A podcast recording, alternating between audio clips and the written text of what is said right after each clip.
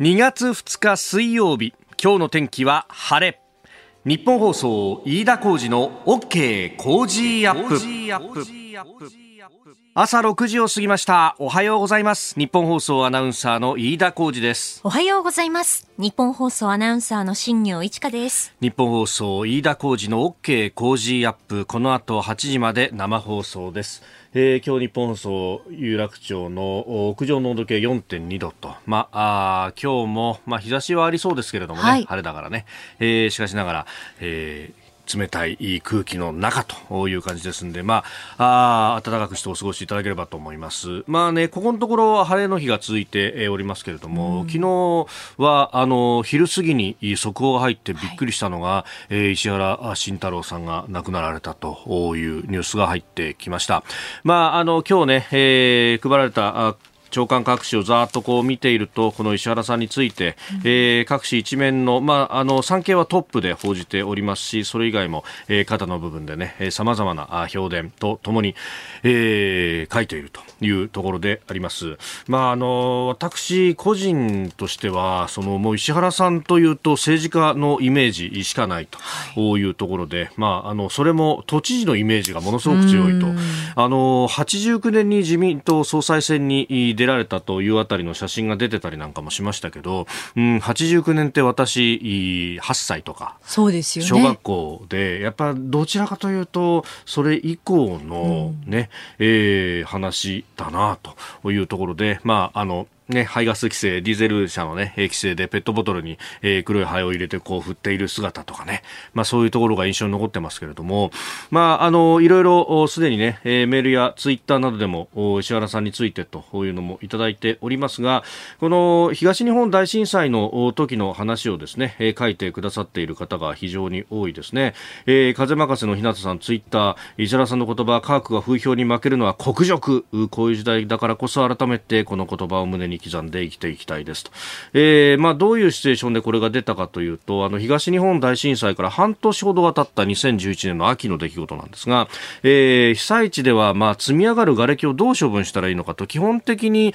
えー、同じ都道府県内で処理をするというのが参拝の原則にはなっていたんですけれども、まあ、それをやってたら100年経っても瓦礫が片付かないというようなことが出てきた。まあ、それだけ甚大な被害が、津波による被害が出たというところで、まあ、これをなんとかですね、えー、分散して全国で、えー、手分けしながら処理ができないかというような話が出てきたんですが一方で、えー、福島第一原発の事故があったというところで、まあ、この震災のね、えー、瓦礫を処分を受け入れると、えー、放射性物質が入ってくるみたいなですね、まあ、根拠がまるでない根も葉もない話をですね、えー、する、まあ、活動をする方々がたくさんいらっしゃって実際、まあ、そういった声で、うん、躊躇していた道府県の知事さんたちもたくさんいらっしゃった中で、えー、東京率先して、えー、石原知事手を挙げたと。で、その時に、うん、あのー、記者からですね、えー、都民が反対してるじゃないですかと。どうするんですかと聞かれて、石原さんはこう答えた。放射能汚染を測った上で何でもないから持ってくるんだ。黙れと言えばいいと。いや、これ政治家すごい言葉を吐いたなということで、あの当時も大、大きく話題になったんですが、で、やっぱりこれね、あの、今の今回のこのね、えー、亡くなられたような当たってのエピソードトークなどでもこの黙れと言えばいいというところがものすごく注目されるわけですよ。で、石原さんって方はこうやって、えー、歯に衣の規制の発言をガンガンやっていたという人でもある一匹狼だったとお、それでも爽やかな部分もあった人だということを言うところが多いんですが、私はですね、どちらかというとこの放射能汚染を図った上で何でもないから持ってくるんだっていうのをきちっと公の場でこれ会見だと思うんですけれども、しっかりとおっしゃったっていうのが、まあ、ここら辺がですね、まあ、その熱情の人、感情の人でもあった部分があるんですが、ただ他方、このきちんとしたロジック、根拠立てというものをものすごく重視した人でもあったなということは、えー、一つ思っていてもいいんじゃないかというところで、だからこそ、豊洲のね、築地の豊洲移転に関しても、うんだって土の汚染は確かにあったよなとあったけれどもこれちゃんと手当てしたんだろうとだったら堂々と持ってきゃいいじゃないかということをまあそれを貫いていらっしゃったと、うん、まあその後ですね、えー、百条委員会に呼ばれたということもあったけれどもあの時も堂々とした発言をされていたというのはまあこの科学に対しての信頼というものそして、えー、論理が立っているものに関しては、まあ、感情ではなく冷静に判断をするんだという信念があったのではないかなというふうに思い、これは、うん、なんというかセンセーショナリズムでなく、えー、政策を判断していくというところで、まあ、今の政治に対しても非常に示唆的なんではないかというふうに思うところであります。で、あの、くしくもですね、え、昨日、えー、山口環境大臣が、えー、福島県における放射線の健康健康影響について、えー、というですね、あの、元首相5人の方々は甲状腺がんに多くの人たちが福島で苦しんでるんだというようなですね、まあ、あの文章を出したことについて、えー、認識を正す文章を出したと。これも、あの、ね、えー、え小泉さんだとか、細川さんだとか、菅さん、鳩山さん、村山さんとですね、まあ、あの、まあ、政治家の人たちにとっては、まあ、あの、先達の人たちに対して、環境大臣、現役の人がこう、物申すっていうのは、なかなかやりづらいことだったと思いますが、しかしながらこれを、えー、こういった記載が、福島県の子供の放射線による健康被害が生じているという誤った情報を広め、言われのない差別偏見を助長することが懸念されると、えー、いうふうにですね、山口大臣が、あだす文書を出したということ、まあ、それはあのまあ、政治家そのものでもあり、周りのこう、ね、官僚たちも含めて、え、こういったものを毅然と出していくと、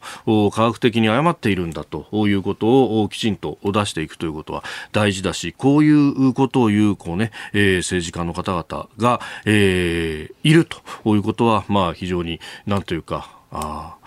この遺伝子というものが引き継がれていくとしたら、あこれはいいなと。まあ、これはコロナに対してのね、えー、政策的な判断だとか、そこも含めてですね、非常に示唆に富む、えー、話だなというふうに思いました。えー、後ほど、えー、この石原さん、生前メディアに最後に出演したのが、えー、実は日本放送の新春の特別番組でありました。えー、2021年の1月2日、今から1年半、1年と1ヶ月前の、えー、放送のオンエアというものがテープ残ってましたんで、それもお聞きいただこうと思っております。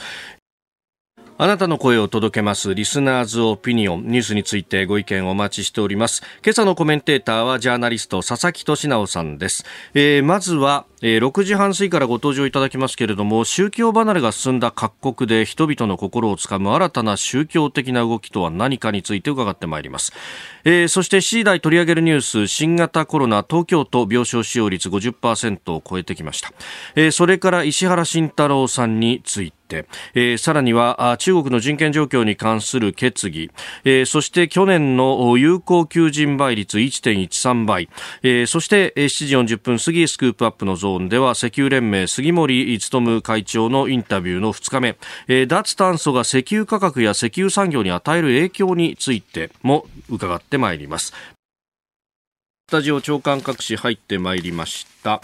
えー、今朝は、まあ、あの石原さんのね、えー、亡くなったこと、まあ、産経新聞は、まあ、あの正論のメンバーでもあったということもありますので、えー、写真もかなりね、えー、ふんだんに使いながら展開をしております。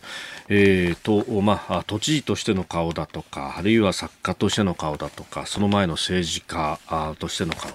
えー、まあ、青蘭会というね、えー、グループも作ってというあたりのお話なども、えー、出てきております。えー、それからコロナについては東京新聞、えー、病床使用50.7%と、まあ、ただ、重症者、まあ、都があ認定している重症者の数は29人と、えー、いうことになっていますておりますので、まあ、5%足らずじゃないかという指摘もあります。まあ、この辺については後ほど、えー、佐々木俊直さんとも深めていきたいと思います。えー、それからあ、経済安全保障推進法案について有識者会議があ提言書を取りまとめました。えー、まあ、事業者に罰則案ということが朝日新聞の、まあ、一面トップになっております。まあ、これ、あの、今は予算の審議というものがまず行われておりますけれども、この予算が上がった後は、この経済安保についてという話と、子ども家庭庁が、まあ、今国会の目玉になるであろうというふうに言われております。えー、その中の経済安全保障について、まあ、サプライチェーンの強化であるとか、えー、基幹インフラの事前審査、それから、えー、先端技術の官民協力などなどというところが、えー、問題になると。まあ、そこで、えー、事業者に対しても罰則の規定も設けると、まあ、このあたりはアメリカなどがすでにやっていることの、まあ、えー、足並みを揃えるというところもありますが、他方それは、えー、経済に影響があると、まあ、企業活動に影響があるじゃないかと。いうことも、まあ、解説の記事の中には出てきております。まあ、このあたりどうバランスを取るのかというところが、まあ、今後の焦点となりそうです。えー、それから法務大臣の諮問機関法制審議会が、えー、民法改正についてあの着室推定の見直しそれから女性の再婚禁止期間の廃止を盛り込んだ、えー、改正要項案を決定したということであります。まあ、これあの大学などで、まあ、この民法を勉強するとあるいはね、えーそれこそ法律関連のね、あの、法律相談の番組とかでもよく問題になってくるのが、まあ、あまあ、男女のね、えー、婚姻が、まあ、破綻をし、そして、えー、離婚をする。で、離婚した後、女性に関しては、えー、その後、100日間は再婚が禁止されている期間が民法上あるんだと。この規定そのものが女性に対しての差別じゃないかということは、まあ、海外からも言われているところで、まあ、この規定は、まあ、明治の時期にできたことですけれども、その当時は、えー、再婚を、その時期に再再婚してしまって、えー、お子さんができた場合に、じゃあどっちの親父親なんだっていうのが、まあ、あの、推定が難しいと。まあ、今はですね、DNA の検査があったりとかいろんなことがありますんで、まあ、そういったことも、えー、加味しながら着手推定は当然ながらできるということでありますけれども、えー、まあ、あの当時はそういったことができなかったんで、こういうことが、えー、規定としてあったと。まあ、いい加減、それは、まあ、えー時代に合わないじゃないかということで、その見直しというところで、えー、まあ、あの、別の男性と再婚した場合にはですね、再婚後生まれた子供は再婚後の夫の子供と推定するという例外規定を設けるということも出てきております。まあ、ただ、これで、まあ、これでも漏れてしまうところというのが、えー、まあ、あの、離婚した後、に、まあ、あの、お子さんが生まれるところが再婚していないとなると、その場合は、あ現行の民法がそのまま適用となって、えー、基本的には、あの、前の夫の子供と推定されるということになりますが、まあ、DV などがあった場合にですね、まあ、あの、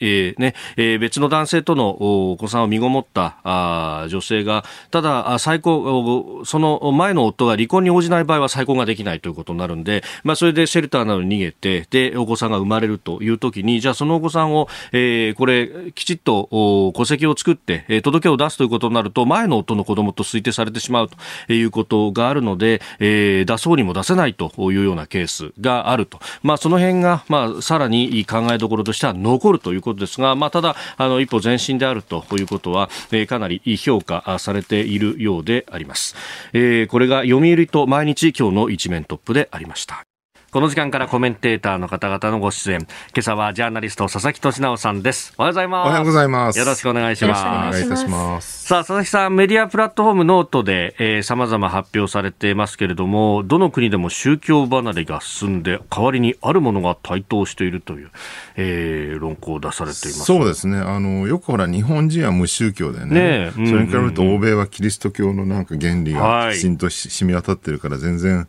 えー、ロジックがあるんだところ、よく昔から批判するんだけど、日本のことを、はい、実はヨーロッパでもものすごい勢いで宗教離れが進んでて、例えばね、フランスだとね、カトリック信者ですって答えたら23%しかいない。6割以上が無宗教。イギリスは7割が無宗教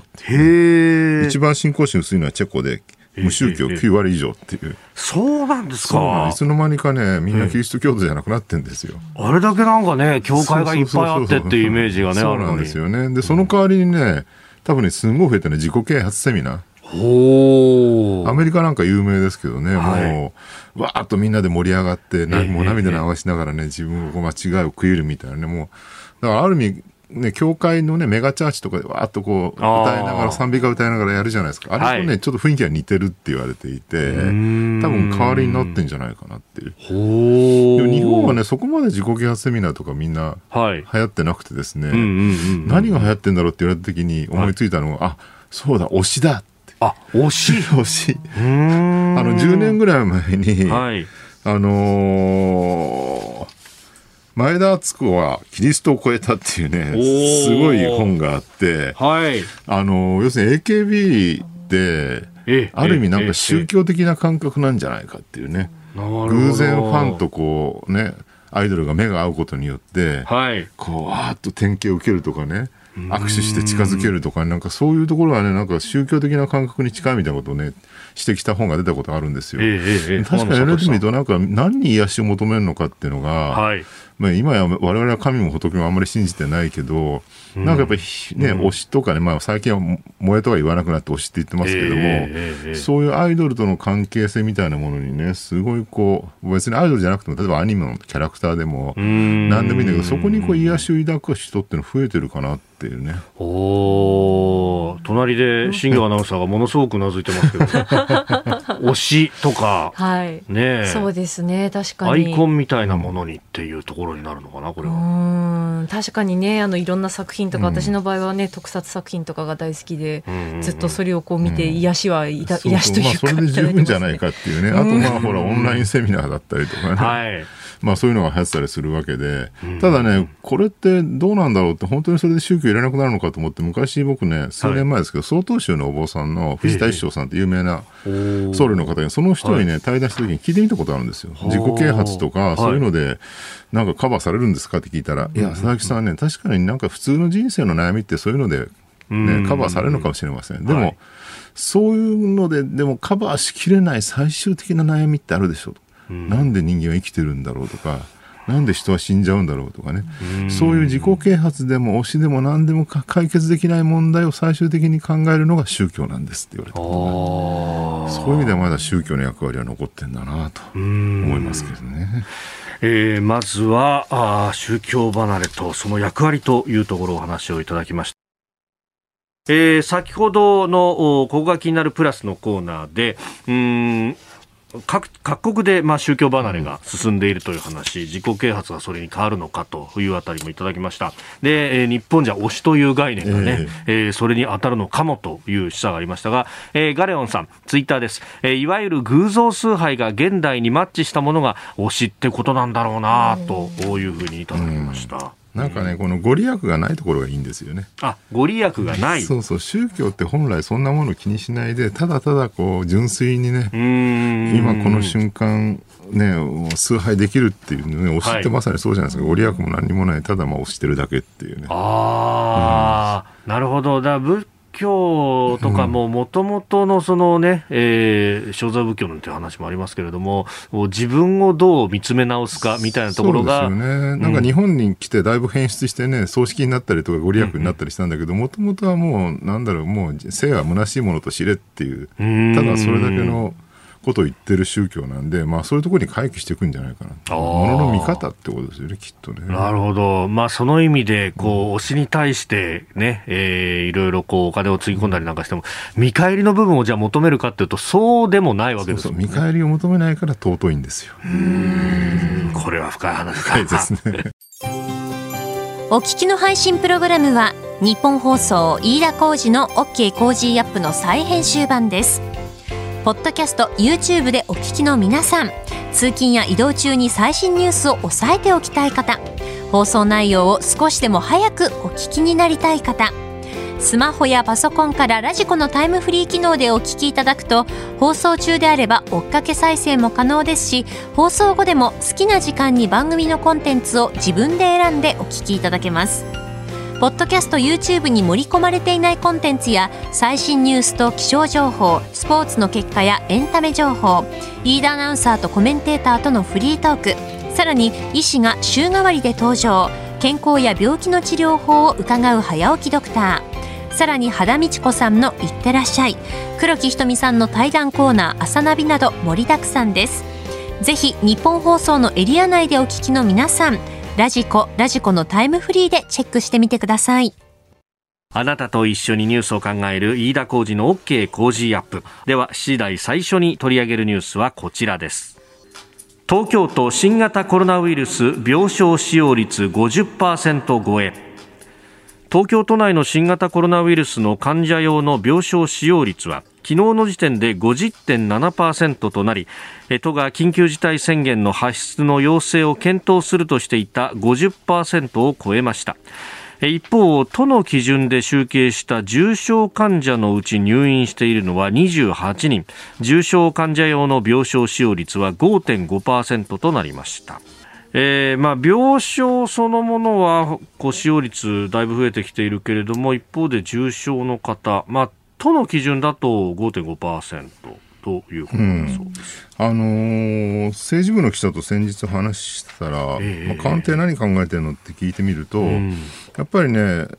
ピークアウトがすごい早いとこれまでの事象を見てまあ、沖縄なんかそうでしたよね。もうかなりピークアウトしてきてあと、まあ、ねえー、ヨーロッパも結構ピークアウトはい、スピード感あっ出てる感じがあるので、まん防が東京都2月13日までね、はい、出されてます、ね、まん延防止措置ですけども、出てるんで、まあ、そのぐらいにはピークアウトするんじゃないのかっていう期待感があって、それまでなんとか持ちこたえようって話みたいです。で、まあ、実際ね、あの実効再生産数って1人が何人に感染するかって数字も、一時すごい1月の上旬ぐらいでね、6とか、なんかぐらいまでいって、うわーって感じだったの。今はまあ1.4とか1.5とか、全国で1.4で東京は1.5ぐらいですからね、まあ、だんだん落ちてきてると、これが1より下がると、完全にピークアウトって言えるようになるんで、まあ、もうあと一息で頑張れるんじゃないかなっていうね、ところだと思うんです。でもね、すごいと思うのは、この1月の上旬ぐらいに、はい、ほら、冬休みみんなすごい外出してたじゃないですか。そうですね。年末年始ね、新幹線激混みで、はい、1月の上旬も名古屋行ったらすごい新幹線混んでたんだけど、2週間ぐらい前にね、妻がね、はいえー、京都まで仕事で行ってきたらもう新幹線ガラガラで誰も乗ってなかったわよって言ってすごいですよね。このなんかね、強制されてるわけでもなく、ロックダウンしてるわけでもないのに、なんか、うわ、感染増えてるっていうふうに報道された瞬間にみんなピタッと行動をやめるっていうね、このなんか恐ろしいほどの足並みの揃え方っていうのが日本人のね、確かにね。これがまあ、恐ろしさでもあり、強みでもあるというね。うん街の雰囲気が、まあ、まん延防止等重点措置は出てるんですが、もう、まるで緊急事態かのような。そうですよね。だからまあ、あとはね、ワクチンのブースター接種、いわゆる3回目接種がどのぐらい進むかっていう、はい、なんか結構進んでなくて、なんかテレビのニュースかなんかで、いや、交差接種でね、要するに、えええー、ファイザー、ファイザーなとモデルナとかが嫌だからみんな避けてるんでしょうかみたいなことを報道してたんだけど、いや、そんなことなくて、全然接種券が来てないっていう。うちもね、来てないです。僕、東京都渋谷区なんですけど、住所が。はい、えっ、とね、8か月後2、3回目とか最初言われてて、8ヶ月ってどう去年の8月ぐらいに打ったので、じゃあ4月ぐらいかって、まあだいぶ先だなと思ってたら、先週ぐらいになんかメールが来て、6か月に短縮しますと。あ、そうすると2月なんだなって、決めれたら2月の中旬ぐらいに接種券発送みたいな話で、まあだんだん早くなってきてるんだけど、もうちょっとね、政府はね、接種券の状況どのぐらいになってるのかとか、ワクチンどのぐらい確保してるのかとか、もう少し大きく広報してほしいなと。ね、前のあの去年のね、はい、菅政権、河野大臣の時と比べると、情報があまりにも出なさすぎだし、接種券どのぐらいで、どういうふうにね、自治体に圧力かけてるのかもうちょっと言ってくれないと分かんないですよね、これね。まあね、あのこれからね、接種をしようとすると、うん、まあ、どっかで予約取らなきゃならないと、まあ、接種券来ないにせよ、せめて予約だけでも取りたいよねと思うのは人情なんですそうなんですよね、自衛隊の大規模接種センターも開いたはいいけど、はい、接種券ないと予約できないから、そうですね。なんかここ、なんだろう、例えばほら、接種証明とかもすでにアプリでできるようになってるじゃないですか。あの2回目接種のあれを見せれば予約できるとかね、なんかそのぐらいにしてほしいなと思うんですけどね。まああのね、第1回、第2回接種の時なんかは、ね、うん、特に職域の接種とかは、予約券、接種券なしでも、そうですよね、後から持ってくればいいから、とりあえず打ちましょうということが可能だったと。だからね、6か月間隔空いてれば、いいじゃないかって、なかなかそこの柔軟性がまだないのない。ですよね、堀内大臣、一体どこで何をしてるんでしょうかっていうおはようニュースネットワーク。取り上げるニュースはこちらです。石原慎太郎さん昨日89歳で死去。東京都知事や運輸大臣旧日本維新の会共同代表などを務めた作家の石原慎太郎さんが昨日東京都内の自宅で亡くなりました。89歳でした。葬儀は近親者のみで行い追ってお別れの会を執り行う予定です。えー、まずは在りし日の石原慎太郎さんが生前最後のメディア出演となりました、えー、日本放送の番組に出演した際の様子をお聞きいただきます。えー、2021年、えー、去年のお正月、えー、1月2日放送の亀井静香石原慎太郎新春甘辛砲弾で、えー、当時の菅政権について語る石原慎太郎さんです。花がないね全く。花がない。それはね花ばっかりあっても困るんだけどね。とにかく菅君一人の責任じゃないけども菅を頂点に支えている今の自民党のね政治家たちっていうのはねまあなんていうのかな。一貫した強いその信念ってのはないな。一国のリーダーになればねやっぱりその人の持ち得ない発想力っていうのを発揮しなかったら不幸ですよ。仲間である人間たちを救う仕事はできないと思うな。いや石原さん、太郎節ね。菅さんは花がないって批判してますけども、まあ、確かにね、石原慎太郎ってね、実に花のある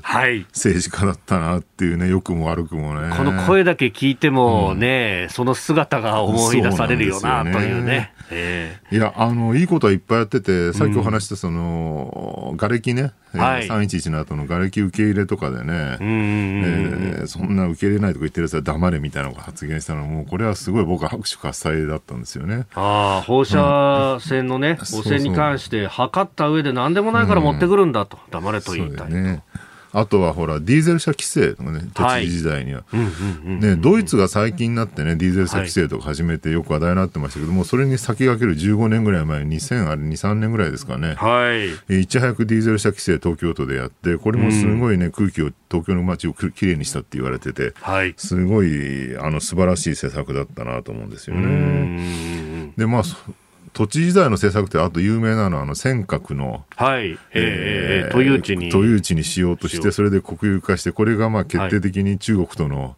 断絶につながったと言われてて、まあど良かったのか悪かったのかこれはもうちょっと時間が経ってね、えー、歴史的事実となってからあその解明される話なんじゃないかなと思うけどまあ良くも悪くもやっぱり石原都知事らしい、はい。えー、政治行動力だったなという感じはしますよね。あの当時、まあ、あの私有地であったので、うん、まあ、どうなるかっていうようなところがね、取り沙汰されたときに、じゃあ、とは買おうじゃないかそうですよね。ぐっと前に出てきた。ただ中国側から見ると、あれはもう何もしないでほっといて、われわれは触れないようにしようって言ってたところを、なんでそこでわざわざ日本側はね、行動を起こすんだっていう。苛立ちは相当あったみたいで。うん、まあ、中国サイドからすると、うん、まあ、あの、都と、まあ、同等のところで、省だとか県だとかっていうのは、中央に当然従うもんだろうっていう感覚があるん。だけど、ね、いやいやいや、地方自治がありますからね、この国にはっていう、そうが分からなかったらしいという話も聞きます。韓国からはね、相当嫌われてた、はい、まあ、中国、韓国からやっぱ嫌われてたっていうのはすごいあって、昨日産経新聞にその、はい、韓国の連合ニュースがですね、ええええー、石原氏司教はね、うん、日本の極右毛原製造機が死亡って見出して報じたっていう、ね、極右毛原製造機ってすごい言葉だなっていうね、連合ニュースそんな言葉使うのか。でも何起こってるかって、ほら、はい三国人が、ね、震災で騒動を起こすみたいなことを言ったりとか、はい、慰安婦問題、日本にいる朝鮮人を強制した証拠はどこにありますかみたいなね、まあ、これは正しいか間違ってるか置いといても、うん、まあ、韓国にとってはちょっとね、えー、ざわざわする発言だったんだろうなと思いますけどね。まあでも、ナショナルプレスがその見出しっていうのはすごいですよね。すごいですよね。あと、もっと遡ってね、はい、80年代とかに戻ると、ノーと言える日本っていうね、ノーと言える日本か、大ベストセラーがあって、はい、あのソニーの森田さんと一緒に書いたね。森田明夫さんと。ね、はい。あの中でね、すごい、あの、当時やっぱり日本は圧倒的に経済強かったので。ジャパンズナンバーワンの時代ですよね。そうなんですよね。だから、半導体とかもほら、今やね、韓国、はいえー、台湾とかに完全に取られてますけれども、日本が半導体が圧倒的強かったと、だから半導体もアメリカに売らないぞ、ソ連に売るぞって言ったら、もうアメリカは日本に従わざるを得ないんだみたいなことを書いてて、結構、いや、そこまで言うか、日本っていうので。あの本はね、あのアメリカの政界でワシントンでものすごい読まれたっていうね、有名な話があって。こんなに極端になったかというそうそう。そう、うん、もう21世紀は日本の時代だなんて言われてたわけですけどね、えー、今振り返ると何言ってんだろうって感じがちょっとして、まあ、あの時代ならではなんですけどね、まさかあの時石原さんもね、日本がここまで凋落するとは。思ってもいなかっただろうなと思いますよ。まあ、その辺もあったのがね、うん、えー、99年、都知事に出るっていう時にも、東京から日本を立て直すんだという発言がありましたもんね。あの時も本当はね、首相になりたかったみたいなんですけどね、首相にならないんですかって聞かれて、はい、いやいや、今の状況じゃ無理だから、俺は東京でいいんだみたいなニュアンスのことをね、あいらかなんかインタビューで話してたのを見てちょっと懐かしく思い出しましたよ僕。うん。まあ本当作家としてというよりも、まあ、政治家としてのイメージが。そうですね。まさか1950年代太陽の季節でデビューした時はね、みんなおお新しい作家が出てきたってんでも、はい、男性器を障子に突き立てる小説書いてた人がまさかこんな偉大な政治家になるとは当時誰も想像もしてなかったんじゃないのかなと思いますけどね。本当にもういろいろなね業績今日の新聞の紙面ではさまざまに起用方変も含めて、え書かれております。辻でご冥福をお祈りいたします。えでは続いて2つ目こちらのニュースです。衆院本会議中国の人権状況に対する決議を採択北京オリンピックの開幕を前に衆院は昨日の本会議で新疆ウイグル自治区やチベット自治区など中国での人権状況に懸念を示す決議を賛成多数で採択しました。決議は自民党や立憲民主党などの国会議員が提出し昨日の衆議院本会議で採決が行われた結果自民公明両党や立憲日本維新の会国民共産など賛成多数で採択されております。でその中で、えー、日本維新の会と国民民主党は賛成はしましたがあ日中関係に配慮して中国名指ししてないじゃないかと。人権侵害という表現も見送ったじゃないかと、えー、不満を示す文書をそれぞれ発表しております。これなかなかね難しいですよね、はい、確かにこれ以上圧力を増やさない方がいいだろうって判断は確かにそうなんだけど、一方で何も言えなくなっちゃうのはまずいよね。っていうね。さっきのノーと言える日本からね。そうなんですよね。ここまでという。だからね、ロシアとドイツの関係に僕は似てるなと思っていて、ロシアが今、ほら、ウクライナ国境にね、軍を集結させて、もう戦争始まるのかみたいな状況になってると。はい。で、ここでロシアに対して強く出ないとだめだっていうふうに、うん、まあ、欧米ではね、論調が強まってるんだけど、ドイツは、例のノルドストリーム2っていうね、はい。ロシアから直接、そう、あの、天然ガスのパイプラインを引いてるの、引いて開通させようとしてるので、そこの首根っこを抑えられてしまうと困ると、要するにドイツってのは原発やめようっていうね、はいえー、完全廃止って方向に進んでいて、そうするとエネルギーどこから調達するかって言ったら、もう再生可能エネルギーしかない。で、あとは天然ガスであると。で、その天然ガスはロシアから来てると。えー、ということは、ロシアからの天然ガスが止まると、うん、その原発全廃の政策がストップしてしまうのでっていうところで、ロシアに何も言えなくなっちゃってるっていうね。うだから経済安全保障の観念から言う観点から言うと、はい、やっぱりエネルギー大事だよねっていうすごい話なんですよね。で日本はね別に今のところ中国からエネルギー輸入とかしてないんだけどやっぱ経済的なこの非常に密接に関わりがあると、はい、えー、なおかつねドイツロシアまだだいぶ離れてますけど間にポーランドとかあって、はい、日本はね、まあ、中国とね国境接してますから。まあそうですよね、まああの東シナ海を隔てるのみという、そうなんですよね。うんでまあ地政学的に言うとリスクはもうあれよりもずっと高いと、どっちかというと、ね、ウクライナとロえー、ロシアぐらいの距離にあるわけですからね。目の前で対峙しているそうなんですよね。っていうところでどうやって向き合うのかと、はい、喧嘩するのはよくないんだけど、うん、かといって全く何も言えない、うん、中国にノーと言えない日本。そういうことにね。なってしまったらどうなんだろうっていうところがね。この舵取りは僕は今後非常に難しい。でね、特にそのウクライナ問題に並んでよく言われてるのは台湾侵攻がもし起きたらどうなるのかと、はい、この前もあの小泉悠さんっていうあのロシアの専門家が、アベマプライム出られて喋ってたのは、その例えばウクライナ問題で、えーね、ロシアが例えばウクライナ侵攻してそれに対して欧米が何もこう、ね、西側ができないでいると、中国はそれを見ていて、はい、あそうやってねその正面戦争を起こしても何も言わないんだと西側は。だったら台湾侵攻しても大丈夫だろうというふうに押し切って思っちゃう可能性があるから、やっぱりウクライナに対してはちゃんと向き合わなきゃいけないんだってことをおっしゃってて、確かにそれはそうだよなっていうね。だからね、台湾侵攻がね、どうなのか、まあちょっとまだ現状では全く分かりませんけれど、はい、え中国にどうやって今後向き合うのかっていうのは非常に重要な課題になってきてる、ますますって感じですよね。続いて、教えてニュースキーワードです。去年の有効求人倍率1.13倍。厚生労働省によりますと仕事を求めている人1人に対して企業から何人の求人があるかを示す有効求人倍率は去年1.13倍となり前の年から0.05ポイント下がりました有効求人倍率が前の年から低下したのは3年連続ですで一方で総務省が昨日発表した2021年平均の完全失業率は2.8%ということで、まあ、去年と同じというところでありました。まあ、3年連続マイナスですからね。いや、あのー、なんかね、日本の問題ってね、はい、多分、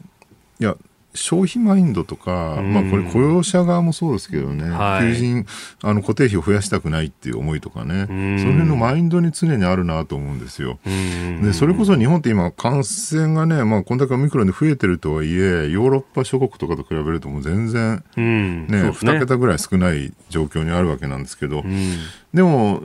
向こうはね、だからイギリスなんかアメリカなんかそうなんだけど、はい、もう感染抑制したらバーンと消費するんだ。みんなお金使って経済を取り戻そうみたいなねマインドに変わってきてるあんなに感染増えてるのに。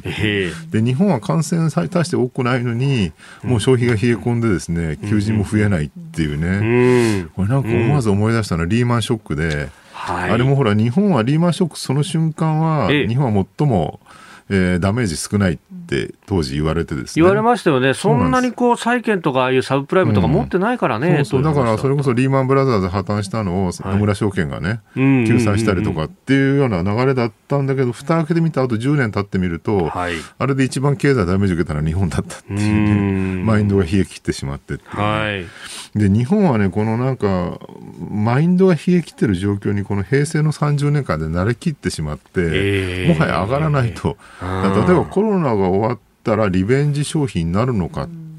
ていうとなんか振り返ってみるとあんまり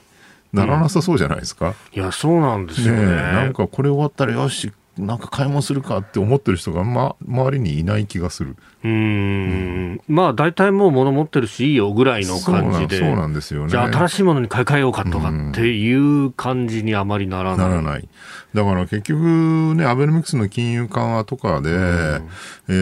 ー、ね、インフレ率提示して上げていこうってやっても全然消費が増えない。のもやっぱそのマインドのせいだよねいくら金余りがダブダブしてても、えー、ひょっとしたら、ね、来年再来年食えなくなるんじゃないかっていう不安がずっと残ってる以上はやっぱり消費増やさないよねと。で消費が増えなければ当然企業も儲からないし企業が儲からなければまあ給料も増えないっていうね、まあ、その悪循環はずっと続いていていまだにここから抜けきれないっていうね。うあのーうん、本当にアベノミクス初期の消費増税前の2013年ぐらいって、ちょっと消費が活性化したかなっていうような雰囲気があったようにも思うんですけど。まあ、あの時もその後に消費税の増税ありましたから、ね、そうなんですよね、あと社会保障費のね、負担増がものすごい大きいので、実は案外、可処分所得でいうと、さらに減ってるっていうのもあったりとかで、うん、ここのマインドをね、どう切り替えるのかっていう、はい、なんか、ほら、日本ってね、経済大国で GDP 世界第3位であり、はい、そんなに収入も少なくないはずなんだけど、うん、幸福度がむちゃくちゃ低いってよく言われるじゃないですか。えー、なんか世界50何位とかね、えー、そんなに低いわけですよ。えー、でそれってやっぱりね、なんか、なんとかなるさみたいなね、沖縄弁でいうなんくるないさみたいな、そういうマインドがすごい少なくなっちゃってるからじゃないかなと。これね、別に日本民族の特性ってわけではないと思うんですよ。うんうんうん、江戸時代なんかね、そういう感じだと思うんですよね。ああ、なんとかなるよね、みたいな、気楽に生きようよっていう。結構、その日暮らしでも大丈夫みたいな感じだったというなんか別にお金なくなったら、誰かなんか助けてくれるんじゃないみたいなね。うんうんうん、そういう、こう、気楽さが、やっぱり日本社会から、この平成の30年の間に失われてしまった部分っていうのはすごくあって、なんかそれこそ昭和の時代のね、はい、植木仁が日本無責任時代とかね、えー、サラリーマン楽しいぜみたいなね、ああいうマインドに戻っていかなきゃだめなんじゃないかなと思うんですよね。金がないなら俺んとこへ来い。俺もないけど心配するな ですからね。お前もないんかいって話なんですけど、なんとなく酒飲みはいいんじゃないかっていう感じになっちゃう。うん、なんか、まあ多分ね、いろんな問題絡み合って一言では言えないと思うんだけど、それこそ会社っていう共同体がなくなって、みんな、ね、野に放たれて、一人寂しくなり、どこに頼っていいのか分かんないとね。で、そこに自己責任という言葉がやってきて、おのおのがこう競争して、なんとか生き残らなきゃなんないっていうギスギスした社会になっちゃったとか。結婚しないね、未婚率、障害未婚率がもう4割とか3割とか言われてる時代になると、も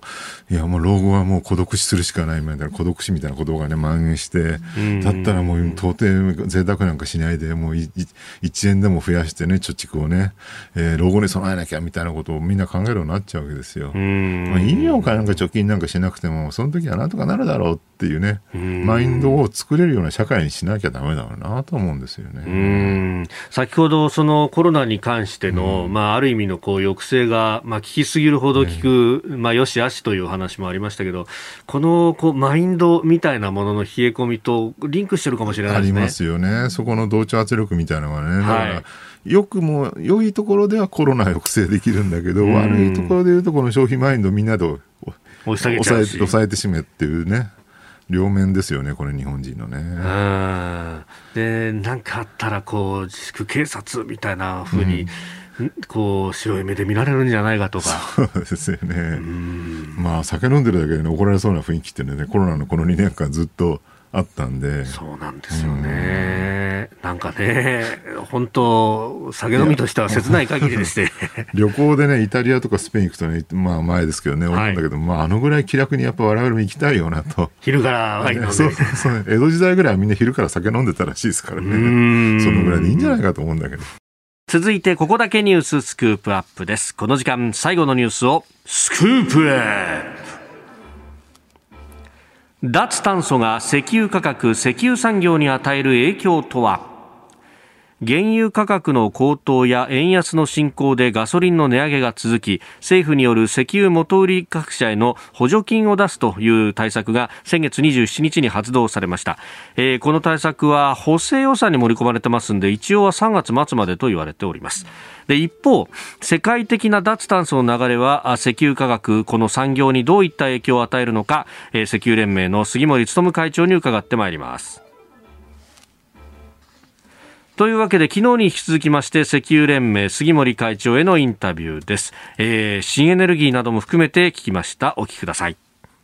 去年の原油価格の動きなどを見ると、ヨーロッパで風が吹かなかったところで、再生可能エネルギーが足らなくなって、はい、特に天然ガスなどの需給を圧迫したっていう話もありました、はい、これ、世界的な脱炭素の流れみたいなものっていうのも、価格には影響していきますこれは大きく今、影響しております。うん、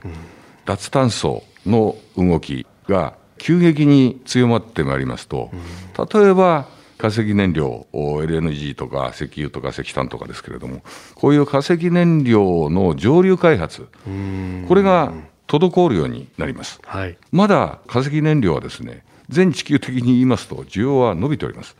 でそれが脱炭素の流れが強すぎると、逆に価格が急激に上がって、それで、えー、安定供給に支障をきたすというような場面も出てまいります。こういうようにトランジションの時期、つまりここからエネルギーも変わっていき、脱炭素の世界になっていくという時期をですね、トランジションというふうに我々呼んでますけれども、はい、これ、2050年まで永遠にトランジションの時期が続くわけです。で、えー、やはりこのカーボンニュートラルという流れと、エネルギーの安定供給、はい、これを両立していくことは、やはりこれからの大きな課題になるんではないかというふうに思っています。素人の考えだと、それこそ化石燃料、需要が減るんだったら、需要が減る分だけ安くなるんじゃないかと思うんだけど、そんなことはないわけなんですね。あの需要は徐々にしか減っていきません。あの世界的に言うと、先進国では縮小の動きになっておりますけれども、まだまだ新興国、途上国というのがございまして、化石燃料を必要とする国はたくさんあると。これ、上流への新しい投資が細ってしまうということになると、それこそ効率よく石油を取り出すっていうような新しい油性だとかっていうのがなかなかできづらくなってくると、要するに新規発見できないということになると、既存の油田ガス田は、はい、だんだんやはり埋蔵量は落ちてきます。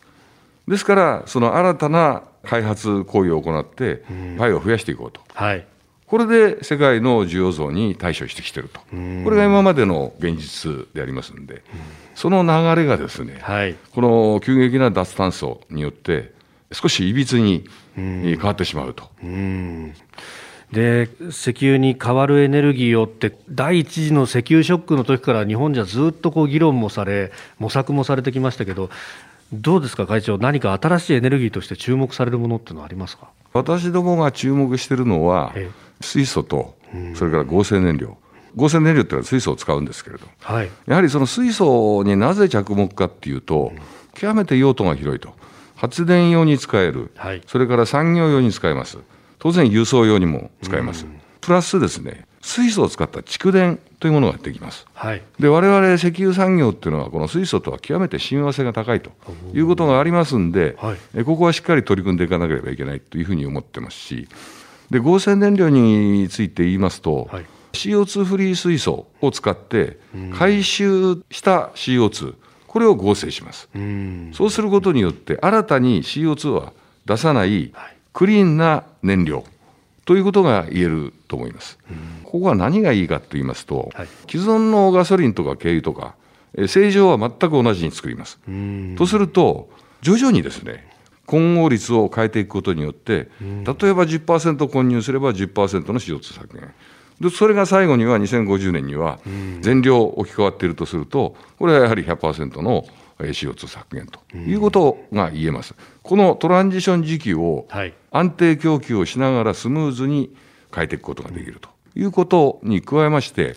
新たなその社外インフラ、はい、えー、我々の持ってるタンク、船、プラント、ガソリンスタンド、SS もですね、はい、こういったものまですべて変えずにですね、今のインフラを使って供給していけると。そうすると、輸送手段も既存の車を今まで通りに使って、でもエコになってるって、そういうことです。一番これ、理想的ですよね。はいさあこの脱炭素社会そして2050年まであと30年余り転換期がずっと続く中で石油の役割であるとか意義というものどういったものがあるでしょうか？はいこれは昨年の10月にですね、はい、第6次エネルギー基本計画というのが閣議決定されておりますけれども、うん、その中でですね、石油は災害時にはエネルギー供給の最後の砦という位置づけをなされておりまして、はい、経済活動に不可欠なエネルギーであるということが示されております。うん、そういう意味では引き続きですね、脱炭素社会におきましても、石油の果たす役割は極めて大きいと。我々はそのサステイナブルな石油というふうに呼んでまして、今の必要とされる石油の需要、これはしっかり効率的に安定供給しながら、脱炭素、カーボンニュートラルで求められるクリーンなエネルギー、これをどんどん比率を増やしていこうということで、このサステナブルな石油を目指して頑張りたいと思います。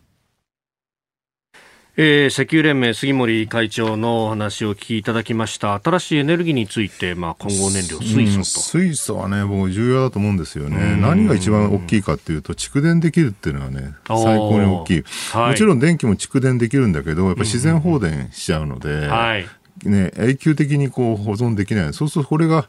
ね、例えば風が吹かないとか、雪が降った曇りの日に太陽光が、ね、止まっちゃうっていう今の再生可能エネルギーの、ね、最大の問題点、はい、えー、を解消できるんですよね。だから確かに水素なんだけど、ただ一方で、やっぱりヨーロッパがね、はい、EV に突っ走ってしまって、ね、グローバルな流れがもうそっちに行っちゃってるとね、うん、日本だとトヨタがね、頑張って水素自動車、はい、未来とか作ってるんだけど、ね。なかなか普及しない、うん、で結局水素だとね、まあ、今までの EV とかガソリンスタンドじゃなくて、水素の充電、水素のステーションですね、はい、が必要なんだけど、それをどうやって普及させるのかっていう、また鶏卵問題が起きてきてしまって、なかなかいかないよねと、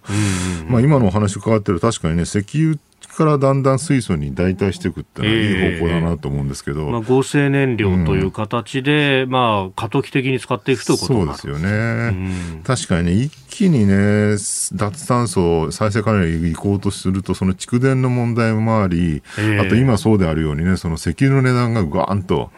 需給バランスが崩れて上がってしまうって問題とかちょっとねあまりにもハードランディングな感じがするので、どうなのかなという感じがするんですよね。特に日本の場合とほら EV にね移り移し替えると、はい、それこそ電力が足らなくなる問題って最近トヨタのね社長とかも指摘されていて、はい。ね、結構問題になってると。現状の車をすべて EV に置き換えられないっていうね。まあ何十年か先になるので徐々にこう電力増やしていけばいいって話なんだけど、じゃあその電力一体何で増やすのかっていうね、はい。これ原発なのか、それとも再生可能エネルギーなのかっていう、ねはい、ところを議論しなきゃいけないんだけど、そこの問題もあるので、なんかそう簡単にね、再生可能エネルギーに行きゃいいんだっで脱炭素で OK だっていうのはあまりにも短絡的な議論だなと常々思ってたから今の話はとっても納得感が高かったですね、まあ、実際ビジネスされてると、まあ、その持続性とか、実際に理想ではなくてどこまでやれるかってところから逆算しなきゃいけないよねという話になりますよね。ハードランディングだけやっぱ避けないといけないですからね。でこれ EV だけじゃなくて電力需要全体で考えると、それこそこれから先データのやり取りがものすごく多くなってくるとという中で、そこで消費電力というものも相当なものになるというありますよね。AI が使う電力量はすごいみたいな話があったりとか、えー、前ほら、あの、AI とね、ディープマインドって AI と、はい、あの、囲碁の世界トップのイーセドルが勝負したって話だったんですか、はい、ありましたね。人間の脳の電力量と、うんうん、あの時作ったね、ディープマインドっていう世界最先端の AI の電力量では1万倍ぐらい違ったみたいな話があって、人間の脳っていうのの エネルギー効率の良さ。めちゃくちゃいいっていうね。で、そんだけエネルギー使ってようやく囲碁勝てるんだったら別に人間の脳でいいじゃんみたいな話もあるわけで。エコの面から考えたらそう帰っていってもおかしくないですね。そうなんですよね。はい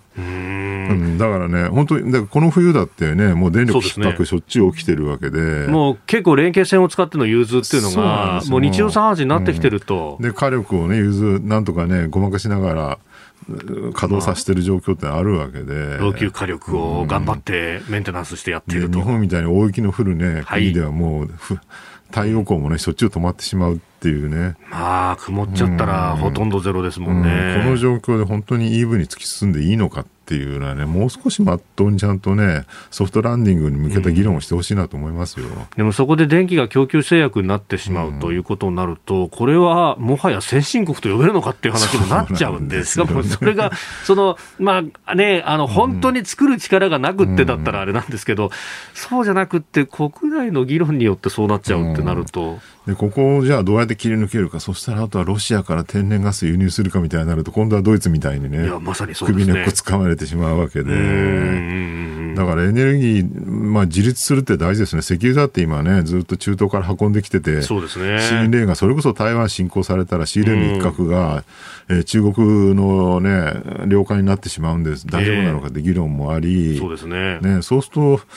ねじゃあ、再生可能エネルギーは日本はね、やっぱり天候が一定しないので、問題難しいよねって話もあり、でも原発はやっぱ怖いから嫌だってね、どこに答えがあるのかってもう一回考えなきゃいけないなと思いますよ、ここはね。今朝もポッドキャスト YouTube でご愛聴いただきましてありがとうございました。